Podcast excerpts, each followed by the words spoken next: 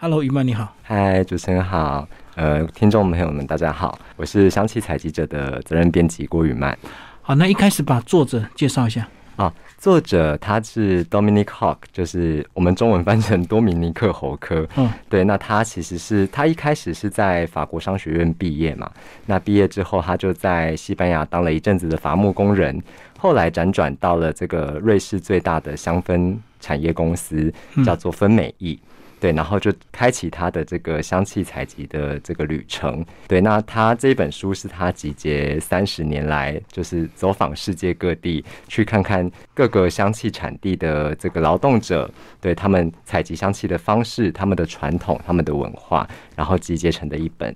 呃，我觉得有点像旅游散文的那种。对那种感觉的一本书，所以这本书就记录很多篇他到世界各地采集不同香气跟植物发生的一个关系啊。诶，其实我一开始的想象是这样子，嗯，对，但是后来真的把它看完之后，觉得好像他跟植物的相处的确有描绘到这一个部分，但其实更多的还是在香气采集的这个劳动者他们之间发生的一些交易或一些危险，对，然后还有一些风土跟。许多与政府的算是冲撞，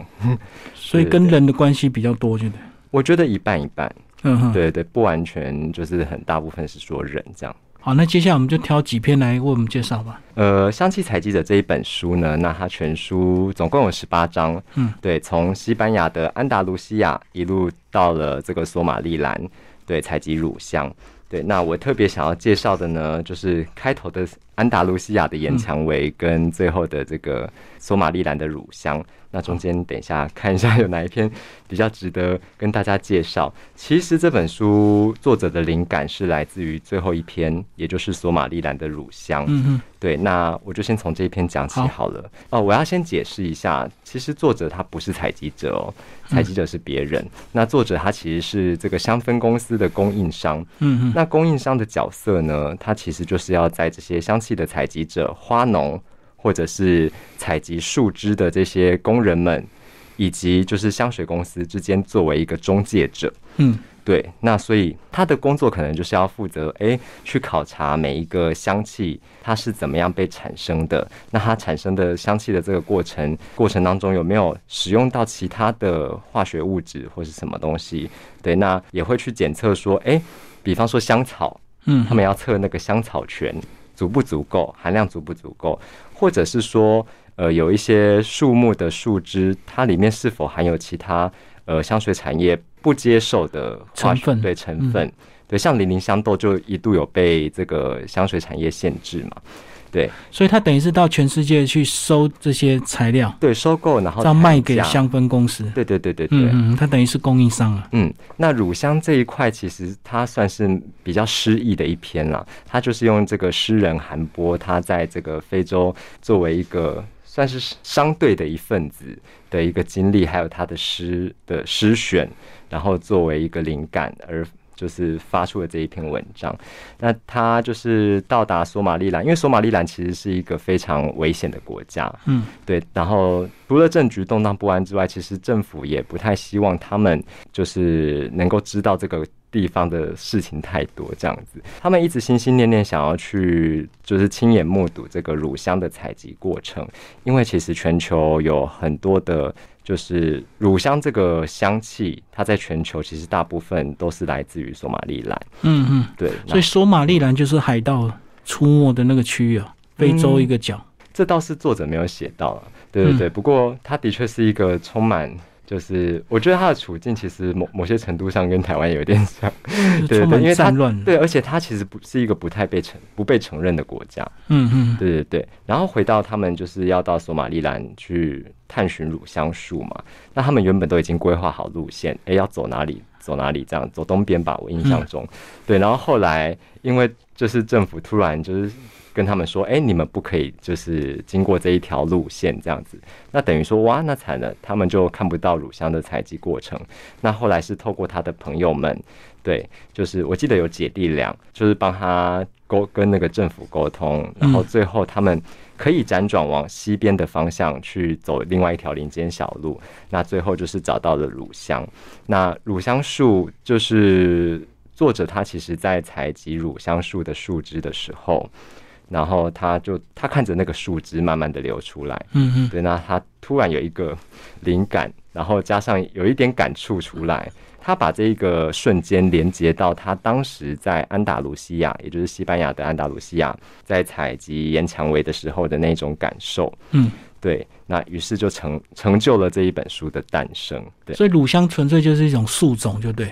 其实大家在使用上都叫它乳香，但其实乳香是一种树脂，树流出来的那对树流出来的那个汁液这样子。嗯嗯，对对对。然后凝固之后，它会结块嘛。其实树枝就是这样子嘛，只是说，呃，每一个树它采集的过程中，它可能会运用到不同的技术。对，像是秘鲁香枝，他们可能就是会用火把去烧，就是他们会先把那个树皮割开，然后再用火把去，等于说去诱使它，那让它那个树枝可以更容易的。就是被产生这样子，对。那有一些可能像我印象中不知道是檀香还是沉香，他们是用当地人是用钉钉子的方式在刺激树木，钉在树干上。对对对，刺激树木去结出足够量的这个树枝，因为你的量要够多，你才有办法做蒸馏、做其他的处理。嗯哼。然后最后成为香氛产业的一个元素，这样子。所以它大概是应用在哪一些的这个疗效？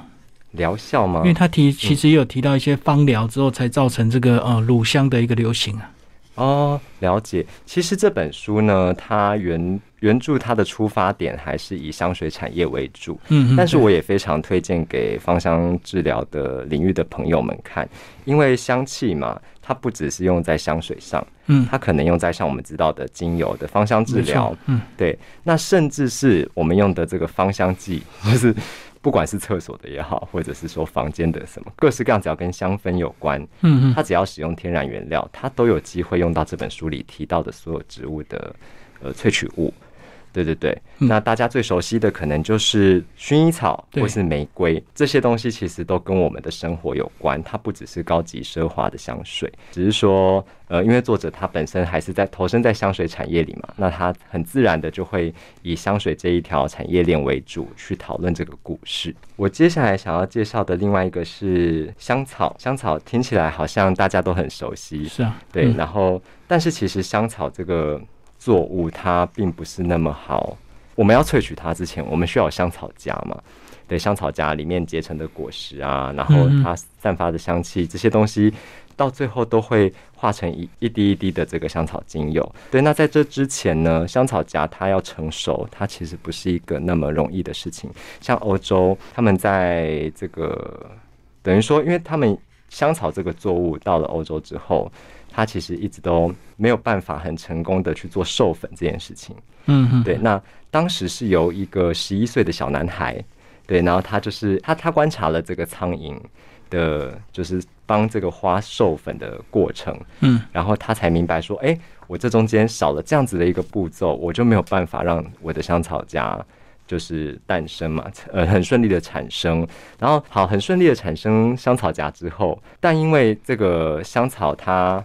所在的这个地区马达加斯加，这个作者他谈论的这个地区马达加斯加的农民，他们其实非常的困苦，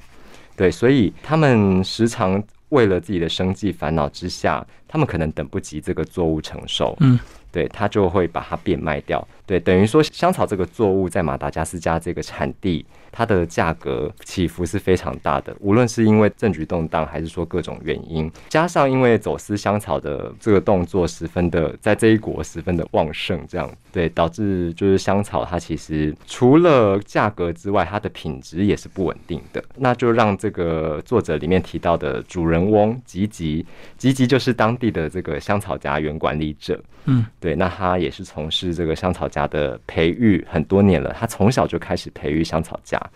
然后他们就很头痛。其实作者但是每一篇都给了一个很开放性的结局。嗯嗯，对，就是说，其实他只有停留在吉吉对于这整件事情非常的头痛，他不知道该怎么帮这些农民得到更好的收益，对，或者是说能够阻止他们在香草荚成熟之前就把这些东西卖出去，或是他没有办法阻止走私的活动进行。对，那这唯一能够仰赖的呢，其实就是因为有供就有需嘛。香草对于香水产业来说，其实也是一个非常重要的成分。对，那你的香草权不够多，不够足够，或者是说你的香草它在成熟之前就被采摘了，那它的那个香气一定会味道会不一样，比较淡。对，那一定也会影响到调香师他在调香创作的过程中所能够使用到的材料的一些限制。所以，呃，这其实很仰赖香水业这个大型的产业链，还有各个就是在这个产业链里面比较大的公司，它如何去正视这个问题。对他如何能够用价格也好、政策也好，或是各种政治手段也好，去做各种的努力，让这些农民们可以有更好的工作环境、更好的生活条件，然后产出更好的香草价给他们。这有点像非洲那个血钻石啊。对，有点像，我觉得有点像。嗯，被压榨的劳力啊。嗯，其实很多篇都有这种意味在。嗯嗯，对对对，只是说刚好香草这一篇他提的比较深刻一点点。对对对。它也是篇幅算是比较长的一篇文章，这样子。我们来聊檀香好不好？檀香是我们非常熟悉，也是我们东方人非常爱用的一个这个香气。对对对，其实作者在檀香这一块的论述比较多，还是在说，哎，一开始其实檀香，我们脑海中听到檀香这个字，就会想到东方人嘛，嗯嗯，或是想要呃这个印度，对，会往那个方向去想。对。对，那其实欧洲人他们其实等于说，作者觉得檀香对欧洲人而言算是一个消失很久的香气。嗯，我所谓消失很久的意思就是，哎，他们错过了这么久，才发现香气的迷人跟高贵。嗯，对，那檀香它其实在印度这个地区啊，它有一个洗净的作用。对，那它也是一个很特别的成分，因为呃，我们讲的香水液的很多原料，它其实都非常的昂贵。然后一般的老百姓他不是很轻易就可以用得起的。那檀香它在印度这个地方，是因为它有洗净的意味嘛，洗干净的意味，所以无论你是穷人，你是富人，或者是你老人，你是儿童，你都可以透过这个东西去净化你的生活。对它等于是在对印度人来说，它就是一个从出生到死都会去使用到的一个香气。所以他们就大量的种植，就对。也因为被大量种植跟大量的。采伐，嗯，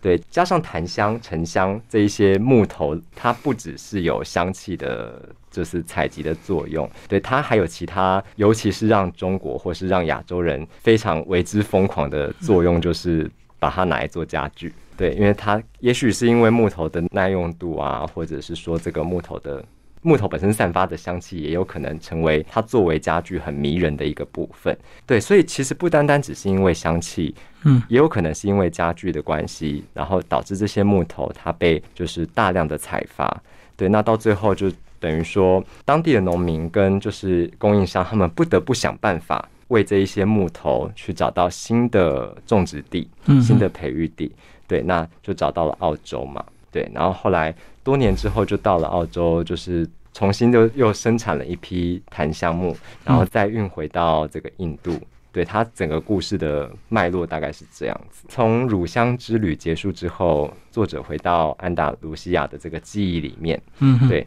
那他首先想到的其实是这个安达卢西亚的岩蔷薇，让他想起了他母亲使用的这个香水。嗯，对 d i o k i s i m o 然后。这个香水里面，像除了有一些铃兰的基调之外，对，然后不知道为什么这个气味让他连接到这样子的记忆，他觉得很神奇。我觉得嗅觉这件事情就是这样子，就是你当你闻到一个味道很熟悉的味道，不管是地下室也好，嗯嗯，潮湿的气味，或是森林里泥土的气息，你都有可能连接到一些很神奇的地方去，很神奇的记忆里面。对对对，那作者就是透过这样子的连接，连回了安达卢西亚。然后安达卢西亚的岩蔷薇，其实除了这个香气是对他来讲是重要的之外，他觉得呃，像岩蔷薇。那个时候，呃，有很多的畜牧业者，嗯，对他们就是在当地，就是就是放完牧回来之后，哎，身上可能或者是他们放牧的这些动物们身上会带有一些气味，就是不一定是岩蔷薇啦，也有可能是其他的作物，但他们就会把那个就是他们身上的那个残留的一些可能有香气的物质就刮下来，对，刮下来，然后就是最后弄成。一束，然后就把它点燃，成为一个线香的原型。我们我们现在在用的线香，其实就是他们诶这些放牧者，他们身上带着皮革，然后出去外面放牧回来之后，对，然后就是慢慢收集到的，就是慢慢的一滴一滴采集这些香气，然后最后它就是足够多了之后，就成为了一个线香。嗯，对对对，它是从这里开始去谈起我们生活中的香气。对，其实就发生在这么简单的小事情上面。他这本书真的是蛮零散的，每一个每一篇独立看，它好像都成立，但是你把它合在一起看，又会有一种见证历史的一种惊叹感。那像那个你刚刚提到的薰衣草，一定要讲一下。薰衣草，它我们大家其实对薰衣草非常的熟悉，这个味道。对，无论是小时候喝的薰衣草奶茶，或者是说，哎，长大之后开始慢慢接触精油，薰衣草它的味道都是非常的出来的。对，无论什么东西你加了薰衣草，你一定闻得出来这是薰衣草的味道，很熟悉啊。对，那薰衣草它其实就回到它的家乡法国格拉斯。嗯，对，那格拉斯有香水之都的这个名气嘛。对，然后薰衣草也刚好是法国这个地方蛮擅长种植的一个作物。对，然后他会提到薰衣草另外一个点，是因为他的祖母曾经在迪涅这个地方读小学，那那个时候那边有一些薰衣草田，对，真正的薰衣草田。然后他的祖母其实那个时候刚好经历一战时期。对，然后那个谷地其实是一个有可能会被轰炸的地方。嗯哼，即便是这么危险的时刻，他的祖母们还是会日常的去采摘这些呃薰衣草，然后把它们制制作成精油，这样对。然后一路就是到哎战争打下来了，整个薰衣草田不见了，对。然后呃这些东西成为前人们比较就是前人们很痛苦的回忆之后。然后薰衣草田不知道为什么又辗转的到了这个谷地的附近的另另外一处继续深耕，对，只是说那个时候就有点物是人非了啦。就是作者其实也提到，因为一开始是真正薰衣草，但后来种植了另外一种是醒目薰衣草。那这两种薰衣草，它虽然都叫薰衣草，但味道其实天壤之别。其中一个可能它比较优雅、比较柔和，另外一种它可能气味的音调比较高，给人的感受就比较不一样啊。那我刚刚说嘛，嗅觉其实跟记忆这个东西是有一些连结性的。对，那一旦这个味道的质地、质感发生了一些改变，那其实它就不是你当初的那一段回忆了。对，然后就是后面他们也很惋惜，就是当地的情景已经变成了一大堆的观光客。然后，呃，开始在那边自拍啊，或者是拍婚纱，他已经不再是当初的那一个薰衣草田。好，今天非常谢谢我们的这个呃积木文化编辑哦郭宇曼为大家介绍香气采集者。好，谢谢。